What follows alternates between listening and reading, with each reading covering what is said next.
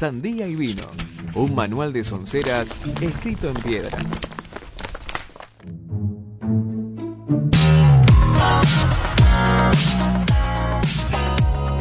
Bueno, acá estamos de vuelta al aire para escuchar a nuestro especialista en redes sociales, en series, en, en todo lo audiovisual. Está siempre al tanto de la actualidad y nos puede dejar un análisis totalmente profundo y anticipar lo que se viene. ¿Qué nos traes el día de hoy, Santi? Me estás tirando mucha responsabilidad, Edu. Demasiada, más de la que yo puedo llegar a cargar en algún momento de mi vida. Tal vez sí, Ah, está bien, pero yo confío buenísimo. plenamente en vos. No, está bien, gracias, buenísimo. Porque ya especialista en redes, especialista en audiovisual, especialista en qué más.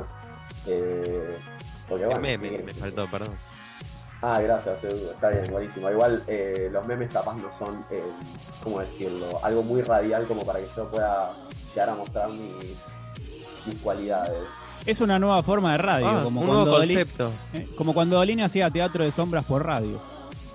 Ah, Claro, ¿sí? ¿Hacía sí, eso? Sí. Llevaban un uruguayo que hacía teatro de sombras y ellos relataban. Sabe que sea un uruguayo. Como, como la, la placa de crónica del boliviano. Pero ahora sí, Santi. Buenísimo, Edu. Eh, ustedes, desde que vieron que se está abriendo todo de nuevo, por suerte, estamos retomando la normalidad, entre comillas, pero por suerte estamos volviendo a muchas actividades que estuvieron prohibidas. ¿Ustedes ya pudieron ir al cine? Gran pregunta. No. Mm, La última película que vi fue la de Peretti que robaban un banco. Claro, Uh, esa qué fue buena. antes del COVID, sí, Claro. eh, la del robo del siglo. Esa. Que ahora la dan todo el día en. Todos los días, todo el día en Star Channel. Está o El Diablo Viste a la Moda o El Robo del Siglo. Son las dos películas Es que- verdad. que maneja ese canal. Eh, a ver, entonces, bueno, todavía no pudieron ir al cine. Qué, qué triste, qué momento triste. ¿Por qué? Porque estamos volviendo a encontrarnos con unas películas fabulosas, maravillosas. Eh, ya esta semana, no sé si estuvieron, algo, deben haber leído en Twitter o en las noticias que fue el estreno el jueves pasado, pero toda esta semana estuvo yendo mucho la gente al cine a ver la película nueva de Clint Eastwood, llamada Cry Macho, por dar uno de los ejemplos. Clint Eastwood, 91 años, sigue haciendo películas. Eh, es una cosa demencial realmente. Es una de esas personas que me toco algo de madera por si acaso, pero que es una de esas personas que todavía parecen inmortales realmente y que siguen haciendo cosas en el medio. Pero no vine a hablarles sobre esa película. Eso es nada más, eh, fue un comentario solo para subirle un poco el precio a Clint Eastwood porque lo quiero mucho. Pero este jueves, primero de octubre, se va a estrenar una película sobre una de las mejores series de la historia, eh, a mi criterio y al criterio de muchas personas, que capaz no es tan, no digo no conocía la serie, pero es como muy, eh, como que es Vox Populi, pero al mismo, al mismo tiempo nadie la vio. Es decir, todos Santi. dicen, es una de las mejores series de la historia, pero nadie la vio. ¿Cuál- ¿Qué pasa, Edu? ¿Sabes que yo tengo el, sen- el- el sentimiento de que has dicho más de una vez la mejor serie de la historia? ¿Puede ser? Bueno, No, pero hay varias. Lo digo con, con muy pocas series, lo digo eso, realmente. Lo digo con Breaking Bad, eh, lo digo con Game of Thrones y lo digo con esta serie, A ver si es la que es Los Soprano. Sí, Pará, eh, pará, Santi, ¿no te gustaba vos Seinfeld? sí, pero eso ya me parece de otro, o sea, otro ámbito, comedia, en todo Ah, caso. está, está, está. Pero así como serie más, eh, no sitcom, no de 20 minutos, sino con una extensión más larga y una, una historia desarrollada, me parece mucho mejor eh, Los Soprano, Breaking Bad y bueno. Pero hoy voy a hablar sobre Los Soprano. ¿Alguno de ustedes vio Los Soprano? Porque casi nadie que, haya, que conozca la vio. Así que entiendo que ustedes... Es No. una de esas cosas, viste, que tengo en carpeta de que tengo que, sé que tengo que verla, porque he recibido diversas recomendaciones, entre ellas el padre de una amiga, siempre me, cada vez que me dice, y, cada vez que me ve me dice, y, ¿ya viste Los Soprano? Está bien, viste, me parecía, porque eso es lo que pasa. A todos, a todos al- alguien nos dijo, che, tenés que mirar Los Soprano. Y todos dijimos, sí, bueno, dale, después la busco. Entonces, ¿cuál es el problema? Le preguntas a esa persona, che, ¿y está en Netflix Los Soprano? Y te dicen que no. Y ahí como la mitad o más de la mitad de las series que nos recomiendan, al no aparecer en Netflix, es casi imposible que las terminemos mirando. Y nos terminamos perdiendo de cosas muy buenas. ¿Por qué? Porque es de HBO la serie, fue de HBO toda la historia. Y hay otras series de HBO que también son eh, no tan vistas, pero son galardonadas, son muy renombradas. Por ejemplo, eh, Chernobyl, que fue una miniserie de cinco capítulos, la tuvimos que buscar en algún momento por streamio o por alguna plataforma que no fuera la convencional como Netflix en su momento que era más hegemónica, que tenía la hegemonía de, del streaming más allá de que ahora estén otras. Te voy a dar la razón en eso, eh, Santi. Yo las no miro muchas series, miro más películas. Pero las últimas dos series que vi en estos últimos cinco años fueron de HBO y fueron excelentes. Una es la que nombrás Chernobyl y la otra es Years and Years. Exactamente, tenía anotada ahí entre algunas series así capaz no tan eh, muy renombradas, pero no tan conocidas y vistas, eh, esas dos. Y también El cuento de la criada o VIP, que es una serie, de, una sitcom de política que es muy buena con Julie Dreyfus, la actriz de Seinfeld, pero bueno. Entonces, sale la película de Los Sopranos, Los Sopranos, de las mejores series de la historia, eh, seis temporadas, 87 capítulos, tiene esa característica, no sé si alguno vio una película de, alguna película, una serie de HBO que tiene colores un poco oscuros, pero al mismo tiempo tiene una fotografía fabulosa, es decir, al contrario de Netflix, que capaz es mucho más eh, colorido, que tiene una paleta de colores mucho más, eh, no sé si alegre es la palabra claramente, pero por ejemplo se ponen a ver ahora que salió Sex Education y es todo mucho más de día, insólitamente en Inglaterra es de día, está soleado todo el día en Inglaterra según la serie, así que vamos a darle la derecha, principalmente porque no conozco Inglaterra, así que no puedo discutirlo, pero tiene esa característica de HBO de que es una imagen fantástica. ¿Sí? A mí se me, hace como que me recuerda, como decís, Netflix, una paleta colorida y, más tirando la de HBO a tonos azulados o azules, grises.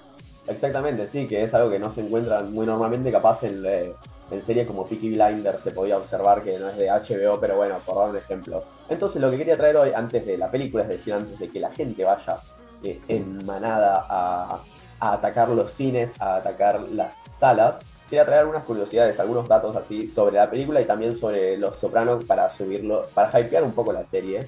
Eh, y para que quien no la haya visto y todavía la tenga en carpeta, diga, bueno, está bien, la viera a ver. Entonces, esto no es un chivo de HBO, nada por el estilo, eh, aviso desde ahora, es nada más. ¿Te están pagando? Ojalá, oh, si me estuvieran pagando podría durar dos horas hablando de esto, pero bueno, vamos a, cortarlo. Entonces, la película, ¿cómo se llama? Se llama, valga la redundancia de decir llama entonces dos veces en tres palabras, se llama Many Saints of New York, of Newark, ¿sí? es decir, muchos santos de Newark. ¿Por qué? Hay un personaje uno de los personajes principales se llama Christopher Moltisanti. Entonces, no es que es sobre santos la película, sino que yo me, cuando me enteré me sorprendió muchísimo. Many Saints es muchos santos, es decir, en italiano Moltisanti. ¿Sí? Están en cada detalle que se les pueda ocurrir, está, está todo preparado. Yo no lo podía creer realmente, estoy completamente sorprendido. ¿sí? Entonces, ¿quién va a protagonizar esta película? Es decir, ¿quién va a protagonizar esta precuela de la serie? ¿Por qué precuela? La serie se desarrolla en los años finales de los 90, principios de los 2000, es decir, entre el 99 y el 2007. Y no se podría continuar, es decir, no puede haber una secuela de la serie. No es por spoilear el final ni nada por el estilo, sino porque hubo un problemita, que es que en 2013 el protagonista, eh, James Galdonfini, se murió. ¿sí? Eh, le dio un ataque al corazón a los 51 años, cuando estaba de vacaciones en Italia. Entonces ahí se nos complica un poquito el tema de hacer una secuela sobre la serie, ¿sí? Como con Glee, ¿no? ¿Qué? Como con Glee, que se murió. Sí, cuando murió Cory Monet, sí. Eh, entonces, ¿qué es lo que dijeron? Bueno, está bueno eh, poder hacer algo, vamos a hacer una precuela, es decir, sobre los primeros años de esta de esta serie sobre mafiosos, es decir, cómo es que se fue conformando esta mafia, cómo es que fue tomando poder el personaje de Tony Soprano, es decir, el protagonista. Muchas veces hemos escuchado a Tony Soprano en, refranes populares, no digo en refranes populares, pero en gente nombrándolo en canciones y todos nos quedamos pensando, ¿quién es Tony Soprano? Bueno, es el protagonista de Los Sopranos, ¿sí? Entonces, Calamaro, un gran fanático de, de la imagen de Tony Soprano y de la serie. De hecho, Sí, no sí, sé si lo nombran en alguna canción. Seguramente. Eh, a Tony Soprano esta semana he visto en Twitter que lo comparaban con Juan Mansur, porque tiene una contextura física bastante parecida y porque eh, le dan un aire de mafioso a Mansur, según algunos, algunos tuiteros. Pero algunos datos así importantes sobre, sobre James Gandolfini, sobre el mejor actor de la historia. Así, ahora sí, me, jugué, yo sé que hay mejores actores, yo sé que hay actores más facheros, pero el papel que hace Tony Soprano, italiano, mafioso, malo, es increíble. Entonces, algunos datos importantes. Este, este es para Chapa. Chapa, ¿cuál es la mejor comedia de la historia, según vos? Eh, The Office. Muy bien. ¿Qué pasa en The Office en la final de la séptima temporada? ¿Quién se va? El protagonista, que no me acuerdo el nombre, Michael, Michael Scott, y Claro. se va y ahí es donde, bueno, ya no me importó más la serie. Bueno, está bien. Entonces, ¿qué es lo que sucede? Cuando se va eh, Steve Carrell, se despide de The Office para hacer alguna película. Creo que Virgen a los 40 era, ¿no? Eh, creo que sí. Desde la NBC dicen, che, ¿a quién podemos llamar para reemplazar a Michael Scott? Y pensaron en James Gandolfini. Le ofrecieron 4 millones de dólares para poder eh, interpretar el reemplazo de Michael Scott. ¿Vos lo viste a James Gandolfini? No. ¿Por qué? Porque HBO dijo, yo me quiero asegurar la, la exclusividad de este actor para nuestro canal, para nuestras productoras. Entonces le pagó 3 millones de dólares, no para actuar en una película, no para actuar en una serie, para que no actúe en The Office exclusivamente. Peronismo, ¿quién te conoce? Esas son vacaciones pagas. Claro, sí, sí, sí, es decir, eh, esto es, es populismo, es, es el protocolo Alberto Rodríguez, Adolfo Rodríguez, ah, demos plata, regalemos plata, es, fue eso básicamente. Eh, ¿Y por qué era tan, tan buen actor? ¿Por qué era que lo solicitaban? Porque él, él se metía muchísimo en su papel. La gente decía que él era un pan de Dios, una de las personas más buenas del mundo, y si se ve en la serie, es el tipo más eh, sorete conocido, habido y por haber. eh, la definición de antihéroe, bueno, eso es Tony Soprano. ¿Y cómo lo lograba? Bueno, uno de los, eh, una de las cosas importantes, uno de los recursos que utilizaba era que fuera de cámara se reunía con mafiosos de verdad para pedirle consejos, para decirle, che, mirá, ¿cómo puedo hacer para interpretar esto? ¿Cómo puedo hacer para que parezca más realista mi papel? Entonces se juntaba con mafiosos, es decir, un actor iba a hablar con mafiosos solo para poder hacer eh, bien su papel. Y uno, es, un- uno que me parece un dato muy fabuloso sobre, sobre una de esas conversaciones es que en una escena de la serie, eh, Tony Soprano estaba usando pantalones cortos. Eh, se grabó la escena, se publicó, y cuando fue a hablar con los mafiosos le dijeron, vos no podés usar un pantalón corto. Eso no parece muy mafioso. Vos no estás aparentando mafia usando un pantalón corto. ¿sí? Y desde ahí no volvió a usar pantalones cortos eh, en escena. Es decir, aparecía con la bata de baño, aparecía, pero no aparecía con pantalones cortos. Pero Eh, ¿cuál sería ropa de mafioso? Ropa de malo. Claro, un, Campera de cuero.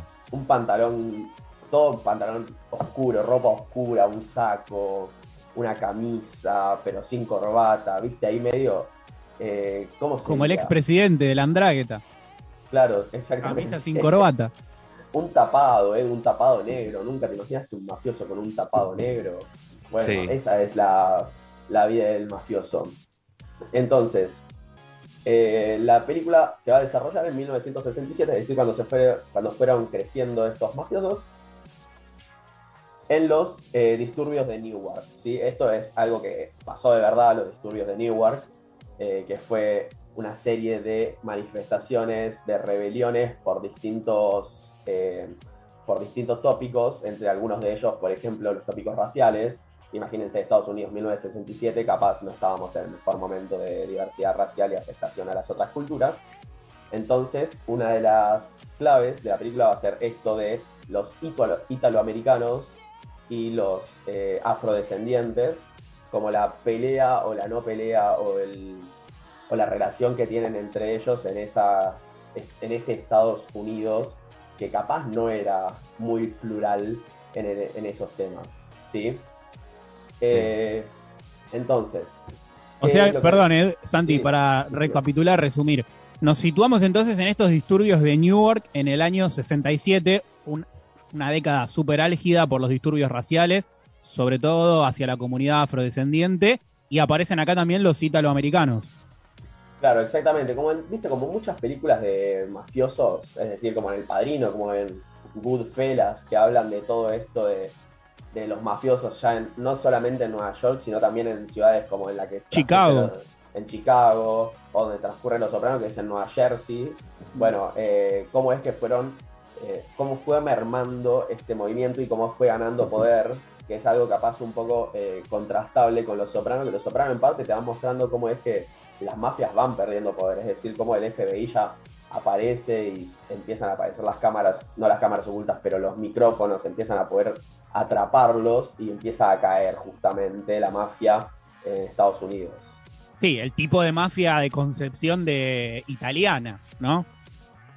Claro, sí, sí, sí, bien, eh, bien familiar, bien de.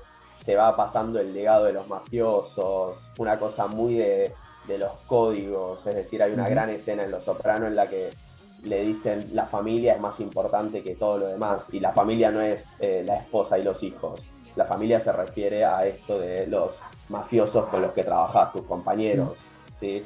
Eh, esa famosa, una que, que también tiene, bueno, muy de HBO, que mientras dicen eso lo mira un cuervo, como haciendo una escena capaz más eh, poética, que a mí personalmente no me gusta mucho, pero me pareció muy bien lograda en ese momento.